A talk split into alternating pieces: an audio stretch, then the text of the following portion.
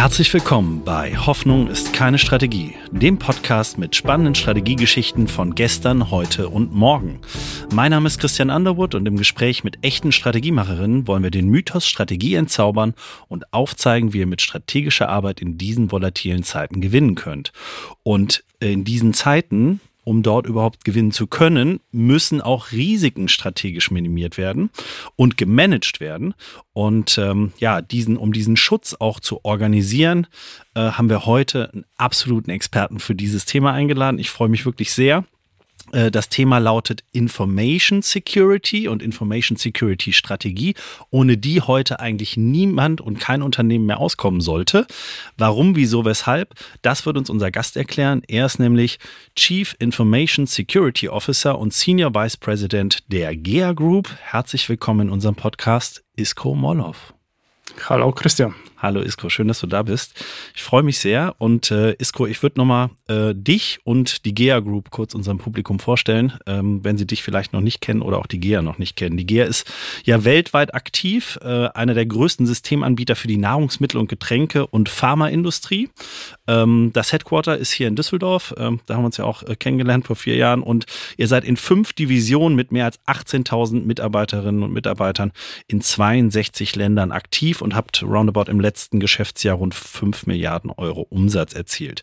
Du, Iskro, bist seit vier Jahren äh, bei der GEA heute als Senior Vice President Chief Information Security Officer. Was das alles genau heißt, äh, diese, diese ganzen Wörter, das erklären wir dann gleich nochmal konkret.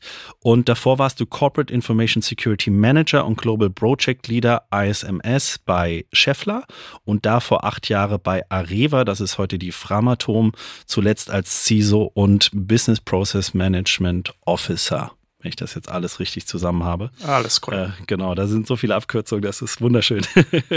und ja, dein Wirtschaftsingenieur äh, und dein Diplom hast du an der Uni Erlangen-Nürnberg äh, gemacht und äh, genau, bist heute ja einer, für mich auch einer der Experten, von dem ich viel schon lernen durfte bei diesem Thema Information Security und Information Security Strategie. Und ähm, ja, das Thema ist ja ja, es, es wird immer wichtiger. Im letzten August hat das BKA zusammen mit der Bitkom den sogenannten Bundes, das Bundeslagebild ähm, vorgestellt und das waren 130.000 Fälle nur beim Thema Cybercrime. Warum das jetzt nur ein kleiner Ausschnitt von dem ist, was du heute beleuchtest, werden wir auch gleich nochmal äh, uns anschauen. Das heißt, neun von zehn Unternehmen werden Opfer von Datendiebstahl, Spionage oder Sabotage. Das äh, war ein Schaden im Jahr 2022 von rund 203 Millionen Euro. Also wirklich äh, immens äh, diese Schäden, die da entstehen. Und ich sag mal, nach den, äh, nach den Angriffen und auch dem Krieg in der Ukraine äh, ist das Thema noch ein bisschen virulenter geworden, insbesondere durch auch staatliche Angriffe, äh, die, die äh, organisiert werden von Russland und China. Und dann gab es auch, ich glaube, in den letzten ein, zwei Wochen dann auch ähm, ja einen Angriff auf Microsoft, äh, ja ein großer Anbieter. Viele kennen Teams, haben Teams in ihrem Unternehmen von Microsoft. Und ähm, da gab es einen, gab's einen großen Angriff aus, äh, aus der russischen Ecke. Jetzt mal, Isko, wie sind denn deutsche Unternehmen deiner Meinung nach nach vor diesen Bedrohungen überhaupt geschützt? Sind die ausreichend gut aufgestellt? Vielleicht zunächst einmal hundertprozentige Sicherheit gibt es nicht die bei dem Thema. Okay. Mhm. Also es wird früher oder später jeder angegriffen mhm. und man muss natürlich vorbereitet sein, wenn man mhm. angegriffen ist, wie reagiert mhm. mal. Du hast es gerade angesprochen, Microsoft wurde ja angegriffen mhm. und ähm, die Meldung von denen kam jetzt gerade am Wochenende, am 12. Okay. Januar, okay. dass die russische, scheinbar staatlich unterstützte Geheimdienste eineinhalb Monate dort waren und die E-Mails exfiltriert haben von, okay. ja, von alle wichtigen Security-Führungskräfte mhm. und auch äh, von der Rechtsabteilung. In Deutschland, verglichen zu USA, mhm. sind wir meiner Meinung nach äh, insbesondere bei den organisatorischen Strukturen ja. nicht so weit. Okay. Ähm, ein Thema von mir, das ich ähm, sehr gerne, ähm, ja, wo ich sehr gerne Werbung dafür mache, ist mhm. der holistische Security-Ansatz, also mhm. von der Strategie-Gesichtspunkt, dass man wirklich Security ganzheitlich aufstellt. Ja. Und äh, da sehen wir leider bei den meisten Unternehmen in Deutschland immer noch, dass das Thema Security auf IT-Security reduziert mhm. wird. Und Cyber-Security, ne? Das, das hat man so vielleicht präsent, ne? Vom, vom Begriff her allerdings mhm. sind sehr oft die Begrifflichkeiten durcheinander mhm. bunt durch, durchmischt. Ja? Mhm. Und ähm, auch natürlich historisch bedingt sind äh, sehr viele Sicherheitsverantwortliche, also CISOs, ja. irgendwo in der IT angesiedelt, mhm. irgendwo bei der Infrastruktur. Mhm. Und da hat man organisatorisch einfach nicht die Durchgriffsmöglichkeiten, die man mhm. für diese Rolle braucht. Das ist mhm. in den USA ganz anders okay. mittlerweile. Mhm. Aus meiner Sicht, die Wertigkeit der CISO-Rolle ist eine ganz andere. Also da mhm. müssen wir erstmal ansetzen, aus meiner Sicht in Deutschland. Okay. Ja. Und zusehen, dass die CISO-Rolle deutlich an Bedeutung gewinnt. Mhm. Das ist das Erste, dass man mhm. überhaupt die Möglichkeiten besitzt, als CISO Sachen zu implementieren, einzuführen. Und dann natürlich als zweiter Schritt die ganzen technischen Maßnahmen und äh, die ganzen sonstige Maßnahmen, mhm. ähm, die man dazu braucht. Ähm, und natürlich dann die Sicherheit ist sehr stark abhängig, über welche Industrie sprechen wir, ja. über welche Branche. Mhm. Manche Branchen sind ähm, deutlich weiter. Mhm. Ähm, auch in Deutschland, wenn man sich jetzt beispielsweise die Banken- und Finanzbranche, Versicherungsbranche mhm. anschaut, die sind sehr stark gesetzlich reguliert. Mhm. Und äh, dadurch hat man dann zum Beispiel die Notwendigkeit, dass man IT und Information Security trennt und dass mhm. Information Security IT kontrolliert. Andererseits aber, und natürlich haben die Banken, sind meistens große Unternehmen. Klar, ja. Die haben sehr viele Ressourcen, die können mhm. Themen umsetzen. Mhm. Wenn man es zum Beispiel mit äh, meinem Unternehmen vergleicht, mhm. produzierendes mhm. äh, Unternehmen, die GEA Group, zu einem hat man wahrscheinlich nicht die gleichen Ressourcen und Möglichkeiten, einfach aufgrund der Größe und die Regulierung ist noch nicht so weit. Ja. Aber andererseits muss man sich verglichen mit den Banken um viel mehr kümmern bei mhm. solchen Unternehmen. Also mhm. die Banken haben in Anführungszeichen nur Office IT. Das stimmt, die haben keine Produktion, ne? Richtig, die ja. haben keine Produktion, mhm. die haben keine Produkte, die bei den Kunden auch ausgeliefert mhm. werden, zum Beispiel in unserem Fall Automatisierungssystemen. Die mhm. müssen sich vielleicht auch nicht so sehr um die physische Sicherheit kümmern. Mhm. Ähm, und da sind wir wieder bei dem Thema Begrifflichkeiten. Ja. Ähm, also wie ich gerne die Begrifflichkeiten bei uns im Unternehmen definiere, ist Cyber umfasst IT-Security mhm. in der Office-Umgebung, mhm. umfasst OT, also Operational Technology Security in der mhm. Produktion mhm und umfasst auch Produktsicherheit äh, okay. äh, in unserem Produkt. Also das wäre Cyber. Mhm. Okay. Information Security ist ein bisschen mehr, mhm. weil bei Information Security muss man auch die physische Sicherheit berücksichtigen, mhm. man muss die HR-Sicherheit berücksichtigen, wie mhm. schule ich meine Mitarbeiter, ja. wie überprüfe ich auch die Mitarbeiter, Background mhm. Screening als Stichpunkt. Okay. Oder wie beobachte ich, dass nicht die Mitarbeiter Insider tritt. Mhm. Dass die selber nicht Daten klauen, zu der ja, Konkurrenz ja, bringen und ähnliches. Mhm. Und natürlich auch uh, Security in der Supply Chain ist auch ein Thema. Also mhm. wie stelle ich sicher, dass auch meine Lieferanten sicher sind, qualifiziert sind in Bezug auf mhm. Security, geprüft sind und nicht ein Angriff zum Beispiel auf unsere Produktion durch Dienstleister von uns, die mhm. sich über Remote Maintenance einloggen und die Produktionsmaschinen und entsprechende Wartungen durchführen. Genau. Ja, also ist ja ein sehr großes Thema. Ne? Jetzt, äh, jetzt sagen vielleicht viele da draußen auch vielleicht eher mittelständisch geprägte Unternehmen, boah, jetzt haben wir noch, wir haben schon dieses ganze ESG-Thema, jetzt brauchen wir noch dieses Security-Thema. Ja, wie, wie groß ist die Wahrscheinlichkeit, dass wir überhaupt angegriffen werden? Und dann sagt man so als Geschäftsführer, ja, aber wir konzentrieren uns mal auf unser Geschäft. Warum ist das deiner Meinung nach nicht so opportun, das nur zu tun? Also du hast es gesagt, in Deutschland Schaden 203 Milliarden laut Bitcoin im letzten mhm. Jahr. 90 Prozent der Unternehmen angegriffen. Also mhm. die, die, Wahrscheinlichkeit, dass man angegriffen wird, und zwar erfolgreich. Ist verdammt hoch. Ja. Mhm. Mhm. Wir sprechen jetzt auch nicht hier über Versuche Angriffe, mhm. sondern wirklich erfolgreiche Angriffe. Okay. Also wo wirklich zu einem Schaden gekommen ist. Okay.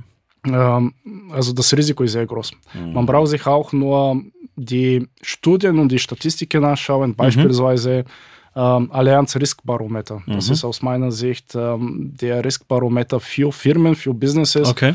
Das am besten die Risiken äh, bewertet, wirklich mhm. auf Unternehmen geschnitten, nicht okay. allgemein auf die ja. Gesellschaft. Packen wir nochmal in die Shownotes. Ja. Zum, zum dritten Jahr in Folge ist ja. Cyber ganz oben.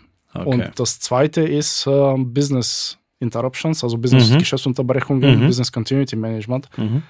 Das Risiko ist absolut da. Abgesehen von der reinen Security-Risiken für Unternehmen haben mhm. wir natürlich auch die Regulierungen, insbesondere in Europa, nehmen mhm. diese sehr stark zu. Okay.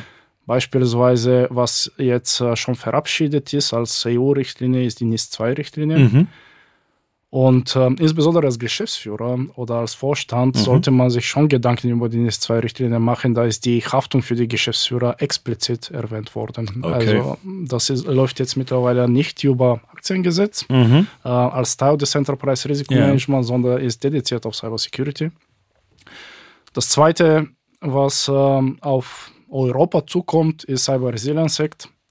Da hat man noch drei Jahre vermutlich. Okay äh, um sich darauf anzustellen. Aber dort ist die Aussage nicht wie bei NIS 2 IT-Produktion müssen sicher mhm. sein, die eigene IT-Produktion, sondern mhm. die Produkte müssen sicher sein. Okay. Und auch natürlich sehr viel Haftung Richtung Kunden, mhm. sehr starke ähm, regulierte Meldungen von Vorfällen, sowohl bei NIS 2 als auch bei Cyber mhm. Resilience Act, wenn jetzt unsere Produkte beispielsweise ja nicht sicher sein sollten, dann muss man das an die Kunden melden, vielleicht zurückziehen von dem Markt. Mhm. Man muss es auch an die entsprechende Behörde melden. Wahrscheinlich okay. wird das ENISA sein, also die Europäische mhm. Cybersicherheitsbehörde mhm. in dem Fall. Aber das gleiche auch bei NIS 2. Wenn man angegriffen wird, muss man es entsprechend auf die EU-Länder mhm. melden. Ähm, ja, jeder okay. Geschäftsführer, jeder Vorstand. Absolut, das heißt absolutes Top-Management-Thema. Äh, und wenn man das nicht im Griff hat, ist man in der, ich glaube, persönlichen Haftung dann ja auch. So, und das, äh, ich sag mal, das tut dann wirklich weh. Äh, und äh, da, da sollte man sich auf jeden Fall bewegen. Und ich glaube, in Amerika äh, gibt es da ja auch schon einige Fälle. Ja, in Amerika ist ein bisschen anders. In Europa ist das wirklich auf die Geschäftsführer bezogen. Mhm, okay. in, in, Amerika hatten wir bereits die Fälle, wo CISOs tatsächlich persönlich also, angeklagt okay. wurden von der jeweiligen Behörden. Also da ist die, okay. das Risiko für die CISO sehr groß. Also es gab jetzt letzter Zeit in den letzten ein, zwei Jahren zwei Fälle. Okay. Einmal gab es der Fall bei ähm, Uber, wo mhm. der CISO angeklagt wurde von der entsprechenden ähm, Aufsichtsbehörde mhm. okay. in den USA, die SEC. Mhm. Ähm, und jetzt neulich gerade wurde der CISO von SolarWinds angeklagt. Okay. Ähm, da ist noch keine gerichtliche Entscheidung. Mhm. Allerdings wird ihm vorgeworfen, dass er die Cyberrisiken zu niedrig gemeldet hat. Mhm und nicht sauber adressiert hat und dadurch die Investoren getäuscht worden sind. Okay, verstehe. Und bei SolarWinds waren sehr viele Kunden betroffen, die mhm. dieses ähm, Produkt einsetzen. Okay. Und da sind Schaden für das Unternehmen entstanden und deswegen die Aufsichtsbehörde klagt den CISO an, dass er die okay. Investoren betrogen hat okay. und äh, da droht ihm in Umständen auch Gefängnis. Also von daher okay. ist das Thema mittlerweile gar nicht spaßig in den USA. Absolut, absolut. Ah, okay, also es geht wirklich ans Eingemachte, geht es aber natürlich auch, ne, wenn das Geschäft jetzt unterbrochen ist, ich kann nicht mehr produzieren, ne, ich, äh, ich bin lahmgelegt, meine Daten sind weg. Ähm, aber was würdest du sagen, für was braucht es denn denn dann alles, wenn ich jetzt dieses Thema angehen möchte? Ne? Ich bin jetzt irgendwie ein Unternehmen, vielleicht ein bisschen größerer Mittelstand. Und jetzt weiß ich, ja, wir haben Teams, so ein bisschen kümmert sich unser IT-Team da auch drum, dass da diese ganzen Spam-Mails, ich mache es jetzt mal wirklich sehr plakativ, ne, äh, nicht so durchkommen aber worum muss ich mich kümmern? Also ich habe mal, hab mal so eine Geschichte aus meiner Vergangenheit. Da gab es ein Unternehmen, ein großer, großer Betrieb, davor äh, ein öffentlicher Bus auch über das Werksgelände und dann gab es halt in der Produktion offenes WLAN. Ja. So, ne? Dann ist das schon sehr spannend. Also wie ich vorhin gesagt habe, die Strategie mhm. muss aus meiner Sicht wirklich holistisch sein. Mhm. Ganzheitliche Strategie. Mhm. Das sehen wir leider noch nicht in Deutschland oder ich sehe es ja, nicht. Also wie gesagt. Ja. Die holistische Strategie, wie wir es beispielsweise bei GEA vor vier mhm. Jahren aufgesetzt haben mhm. und eingeführt haben, ist einerseits, dass wir die Themen zentralisiert betrachten, okay. aus einer Hand, ja. aus einem Guss. Mhm. Und wir haben in unserem Global Security Programm, also strategisches Programm, mhm. Programm wie man die Themen implementiert, acht Workstreams unterschieden. Ja. Ein Governance Workstream, mhm was die eigentliche Aufgabe von dem CISO ist. Oft spricht man von Second und First Line of Defense. Mhm. Und dieser Governance Workstream ist Second Line of Defense, also okay. sprich macht Vorgaben ja. und kontrolliert die First Line die of Defense, ah, okay. ob diese Vorgaben implementiert Einge werden. Okay, verstehe. Mhm. Genau. Dazu gehört natürlich bei dem Second Line of Defense auch Schulungen, Risikomanagement mhm. gehört dazu. Mhm. Dazu gehörte, dass man sicherstellt, dass die Kundenanforderungen berücksichtigt implementiert werden, mhm. gesetzliche Anforderungen, Audits gehören dazu, okay. Reaktion auf Incidents, ähm, mhm. ähm, Identity und Access Management etc. Und dann hat man in der First Line of Defense, in unserem Fall haben wir sieben Themen unterschieden, also okay. sieben Workstreams. Mhm. Einmal IT-Security, was du gerade erwähnt hast, E-Mails und ein bisschen da die mhm. WLANs äh, ja. und Firewalls und so Sachen. Ja, und das ist ja schon kompliziert genug, ne? Äh, absolut, ja, mhm. absolut. Produktion, äh, unsere Produkte. Mhm also Produktentwicklung und äh, entsprechenden Wartung bei Kunden in Kundenumgebungen. Mhm. Physical Security muss man natürlich auch nicht vergessen. Absolut, stimmt. Ähm, Supply Chain, mhm. HR Security mhm. und äh, was wir noch separat haben, ist das Thema Internet Security, also die mhm. Sicherheit von unseren Webseiten, Domains, ah ja, okay. auch mhm. monitoren, was passiert im, im Darknet mhm. ähm, und auch was passiert im Social Media zum Beispiel, auf LinkedIn und so weiter, aber viele Angriffe kommen ja über solche Social Media Plattformen. Okay. Ähm, ich hatte es so aufgestellt damals, dass in diesen sieben First Line of Defense ähm, Bereiche, die ich gerade aufgelistet habe, die Verantwortung jeweils bei dem Fachbereich liegt. Okay. Also in der Regel bei dem Vice President mhm. vom Einkauf zum Beispiel, mhm. der sich um die ähm, Optimierung im Einkaufsbereich äh, kümmert, der Vice President äh, für die Digitalisierung in der Produktion. Mhm mehrere Leute sind bei uns bei der Produktsicherheit dabei oder derjenige, der sich ähm, um Facility Management kümmert für die Physical Security. Okay. Der Hintergrund dabei ist, sowas kannst du alleine nicht machen. Du, du musst das gesamte mhm. Unternehmen mitnehmen, das mhm. einzelne Mitarbeiter, aber mhm. insbesondere die Fachbereiche und die Führungskräfte. Mhm.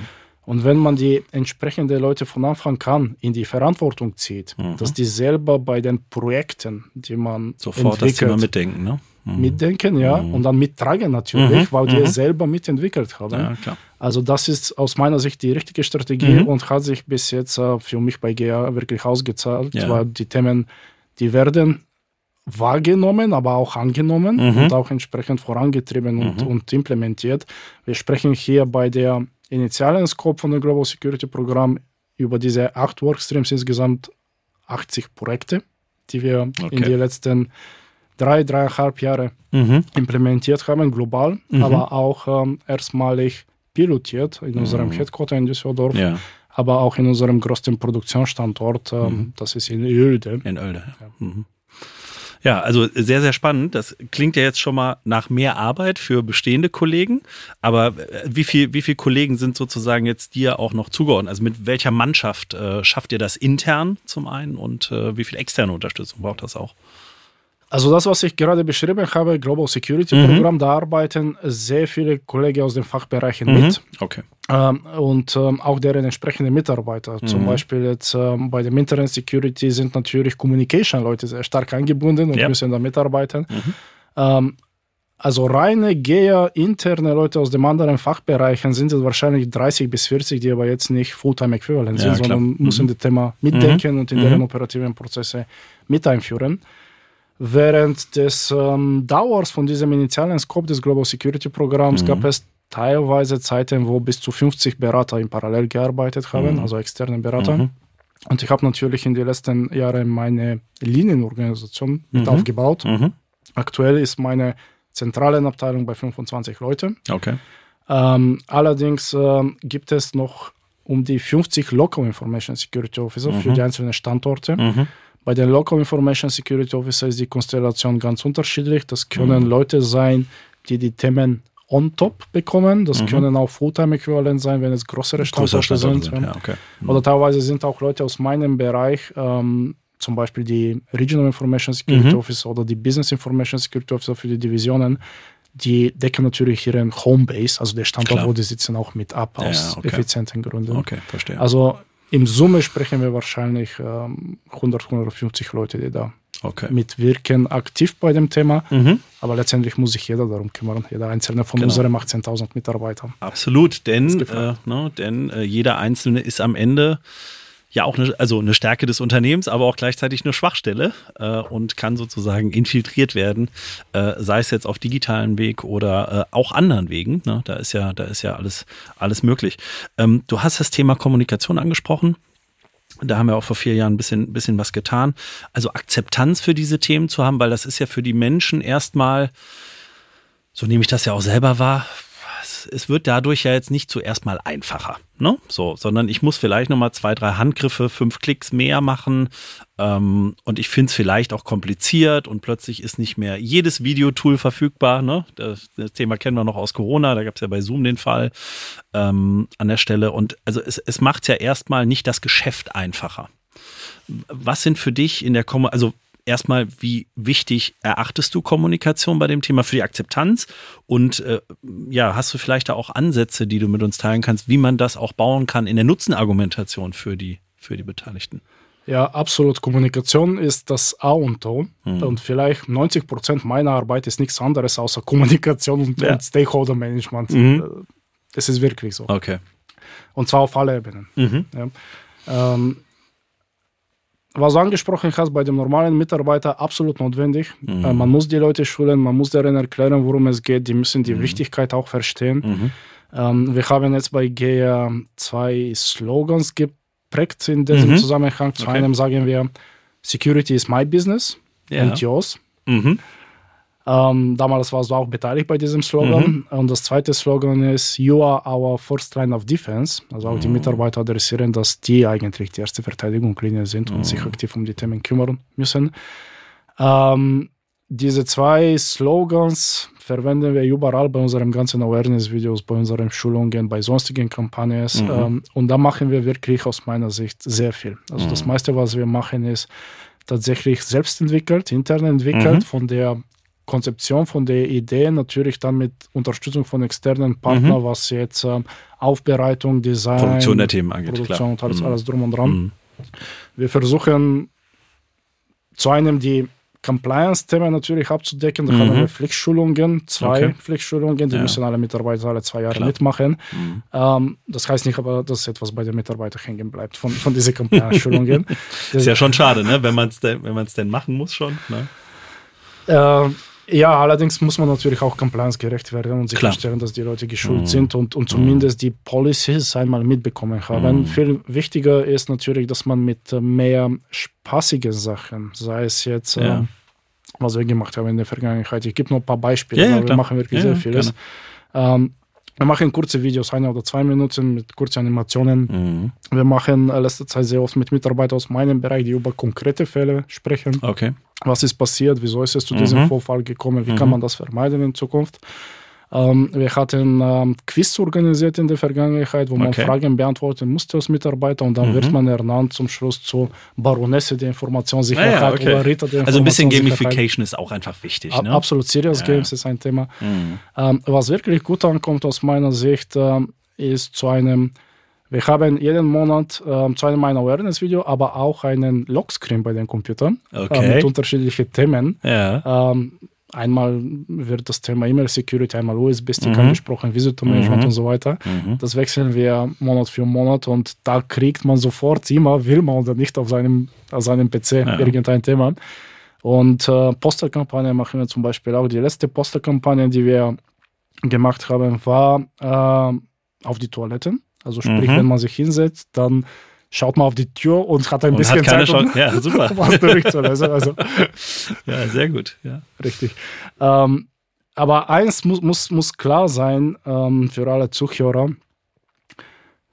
Ähm, Mitarbeiter werden immer auf irgendeinen Link klicken oder auf irgendeine mm. Social Engineering Masche fallen oder die Tür mm. aufmachen und Leute reinlassen. Mm. Egal wie viel man die Leute schult. Wir machen mhm. natürlich auch viele Phishing-Simulationen. Es gibt immer irgendjemand, der auf einen, einem Link klickt.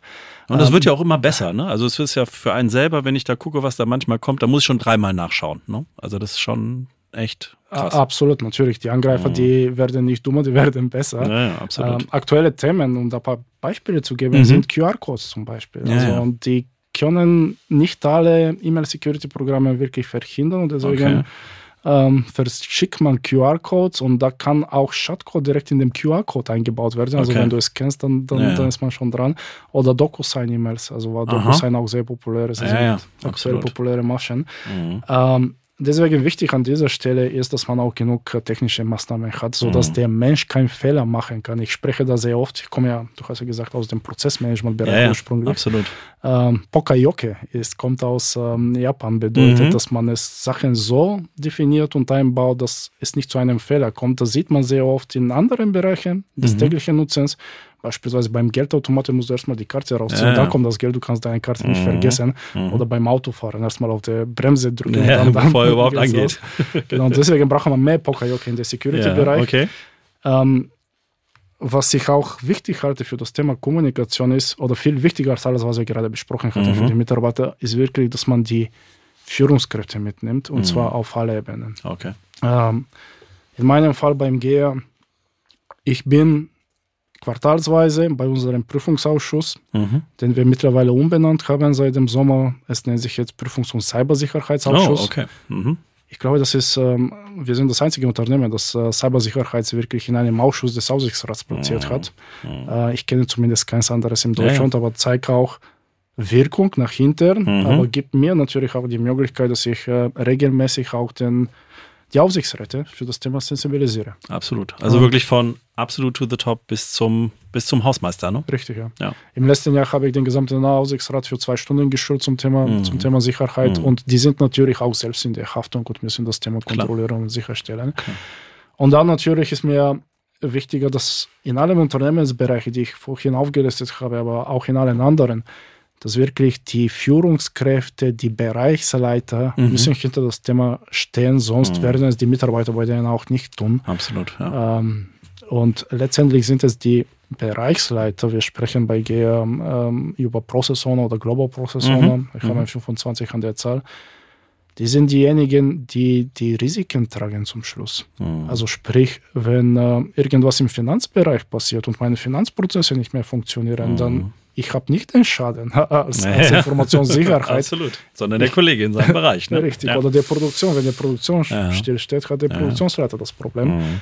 Und da sind die Leute, die natürlich mit unserer Unterstützung die richtigen Maßnahmen mhm. implementieren mhm. müssen. Die dürfen auch bis zum gewissen Grad auch Risiken akzeptieren, mhm. aber die müssen sich wirklich bewusst sein, dass es sie gibt. Richtig. Und dass mhm. sie accountable sind dafür, dass, das jetzt nicht irgendwo outgesourced ist bei einer Security. Ja, genau. Genau, also Security kümmert sich jetzt um Sicherheit. Das ist definitiv der falsche Ansatz. Ähm, und äh, da werde ich auch nochmal, äh, wir hatten ja einen Podcast mit äh, Daniela, die auch äh, ja in pa Parallele äh, bei euch in der GEA Group das Thema äh, Business Process Management, Global Business Process Management verantwortet hat. Und das geht dann auch Hand in Hand. Ne? Also sozusagen das Security-Thema in die Prozesse zu bringen, einfach ganz wesentlich. Wenn ich meine Prozesse schon nicht kenne, dann wird es auch schwierig, wo setzt die Sicherheit an. Ne? Ab ja. Absolut, ja. ja. Also für mich wirklich riesen Hilfestellung, dass es diese 25 mhm. Prozesse gab, wenn ich bei G mhm. angefangen habe und mhm. dass man wirklich im Detail nachschauen kann, was passiert in diesen Prozessen, was für Informationen werden verarbeitet, wo werden diese gespeichert, in welche Systeme und wie schütze ich die Prozesse ab und natürlich auch im Bereich Business Continuity Management wiederum, weil wir haben jetzt sehr viel über präventive Maßnahmen gesprochen ja. aus meiner Sicht, aber wir müssen natürlich nicht nur um Prävention uns kümmern. Mhm. Optimalerweise deckt die Prävention schon alles ab und ja. keiner kommt rein. Das wäre ideal. Äh, wir müssen aber auch äh, beobachten, mhm. ob irgendwas passiert, mhm. also Detektion. Wir mhm. müssen auch reagieren können. Mhm. Und wenn der Schaden da ist, muss auch Business Continuity Management für die Wiederherstellung einmal greifen. Mhm. Und deswegen sind die Prozesse auch die Basis für das Thema Business Continuity Management. Welcher Prozess ist wie kritisch, hm. damit ich da die saubere Business Continuity Pläne aufstellen kann,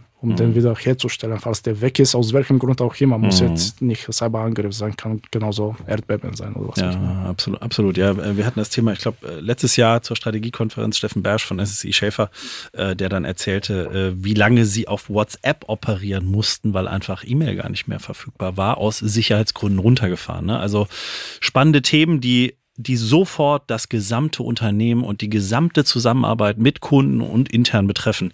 Was würdest du denn sagen jetzt ähm, auch mit Blick auf deine Organisation, das auch alles, ne, das ist, ist ja ein Riesenblock und ich glaube, ihr seid da wirklich absolut First Mover auch in Deutschland äh, auf dem Level.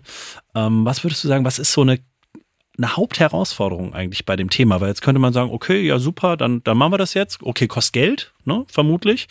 Ähm, aber was ist so für dich, äh, so, was ist eigentlich das Schwierigste?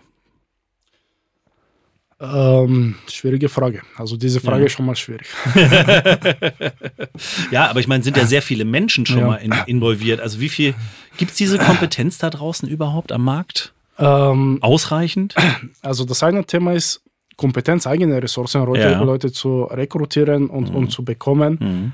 Ähm, da beschweren sich sehr viele Leute, aber aus meiner Sicht geht das. Okay. Ähm, in meinem Fall ist es, wir sind sehr stark international aufgestellt, 62 mhm. Länder. In Deutschland ist es schwierig, aber in anderen Ländern findet man okay. die Leute und da gibt es okay. gibt, genug Bewerber. Mhm. Was ich wirklich als Schwierigkeit sehe, ist die Leute aus den anderen Bereichen zu schulen, die okay, vielleicht verstehe. jetzt mhm sagen wir jetzt die IT, wenn wir da Leute haben, die neue IT-Systeme einführen. Mhm. Ähm, im Rahmen von IT-Projekten. Mhm. Technisch aber gar nicht verstehen, wie die Security-Maßnahmen umzusetzen sind. Also mhm. und, und die Kompetenz dann fällt, das ist wirklich das Problem, weil okay. das ist jetzt nicht nur Kompetenz in meinem Bereich, mhm. wie gesagt, das ist auch in den anderen Bereichen. Mhm. Und genau das gleiche ist natürlich in der Produktion. Wenn die Leute bis mhm. jetzt alles möglichst äh, effizient gemacht haben, die Security mhm. komplett äh, unten links gelassen haben, mhm. ähm, haben die auch kein Know-how, wie man das macht und wie man es sicher macht. Ja. Anderes Beispiel zu nennen ist auch ähm, ähm, Softwareentwicklung. Ja? Mhm. Auch durch den Cyber Resilience Act müssen natürlich unsere Produkte, die sind alle irgendwo digitale Produkte mit Software mhm. dabei, sicher programmiert werden. Also mhm. wenn die Programmierer sich bis jetzt noch nie um Secure okay. Coding gekümmert haben, denen das beizubringen und die mhm. zu schulen, das ist natürlich ähm, die größte Herausforderung Absolut. aus meiner Sicht. Mhm. Ähm, ja, vielleicht was anderes. Ich bin dir noch eine Antwort schuldig. Du hattest vorhin gesagt, wie kann man für das Thema besser werben oder mhm. besser platzieren? Mhm. Was wir sehr gerne bei uns machen, ist zu einem, wir definieren natürlich die Risiken und mhm. versuchen durch das Global Security Programm Umsetzung von neuen Projekten die Risiken von Quartal zu Quartal zu reduzieren. Okay. Mhm. Das verfolgen wir ziemlich genau. Was wir aber auch machen, ist, wir definieren auch Opportunities, wir definieren auch genauso Chancen. Ja, okay. Also sprich, haben wir als Firma, wenn wir zertifiziert sind, mhm. bessere Chancen, Aufträge zu bekommen bei Kunden oder okay. leichter Aufträge zu bekommen. Ja, okay. Oder haben wir die Wettbewerbsvorteile, wenn unsere Produkte sicherer sind mhm. als die Konkurrenz, um das auch entsprechend mhm. zu platzieren. Ähm, und das muss genauso adressiert werden wie die Risiken. Mhm. Und Dann ist die Akzeptanz im Business auch hoch, das mitzutragen. Ne? Ja, genau. Bei den ESG-Themen seid ihr ja sowieso schon sehr ja. weit vorne, ne? vor Battle World, aber. Und sehr oft brauchen wir das. Also wir haben mhm. teilweise auch ähm, Geschäftsbereiche in der ähm, ähm, Shipyards, also in der Schiffbau, mhm. wo wir auch natürlich äh, Militär mit unseren Separatoren mhm. zum Beispiel beliefern. Ja, also wenn, wenn wir dann nicht für Sicherheit sorgen, dann kriegen klar. wir die Aufträge gar nicht. Also das ist wirklich ähm, geschäftsentscheidend.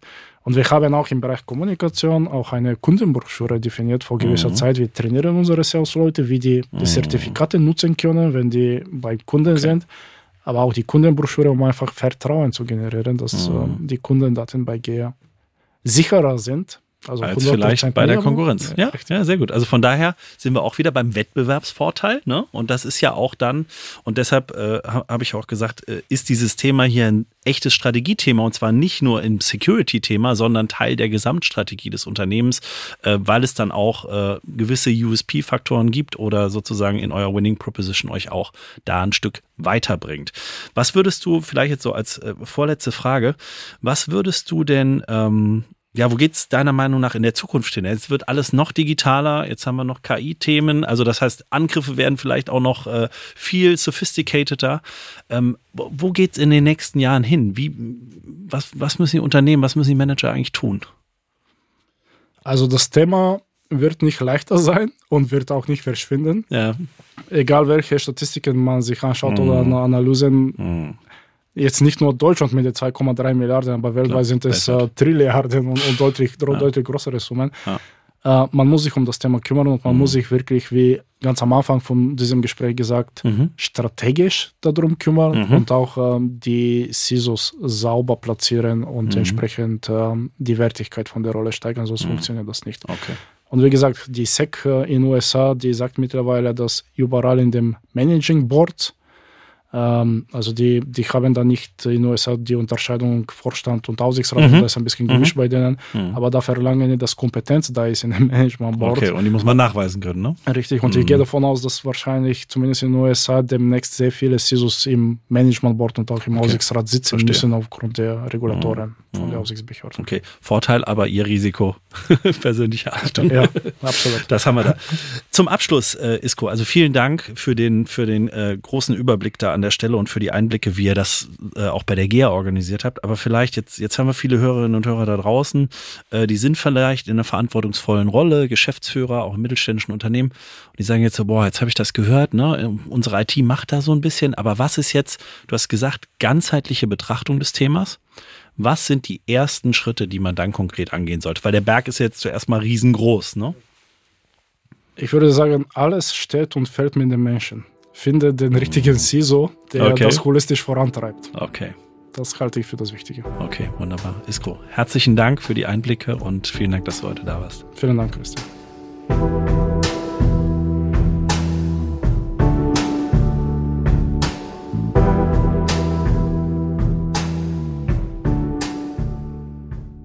Werbung.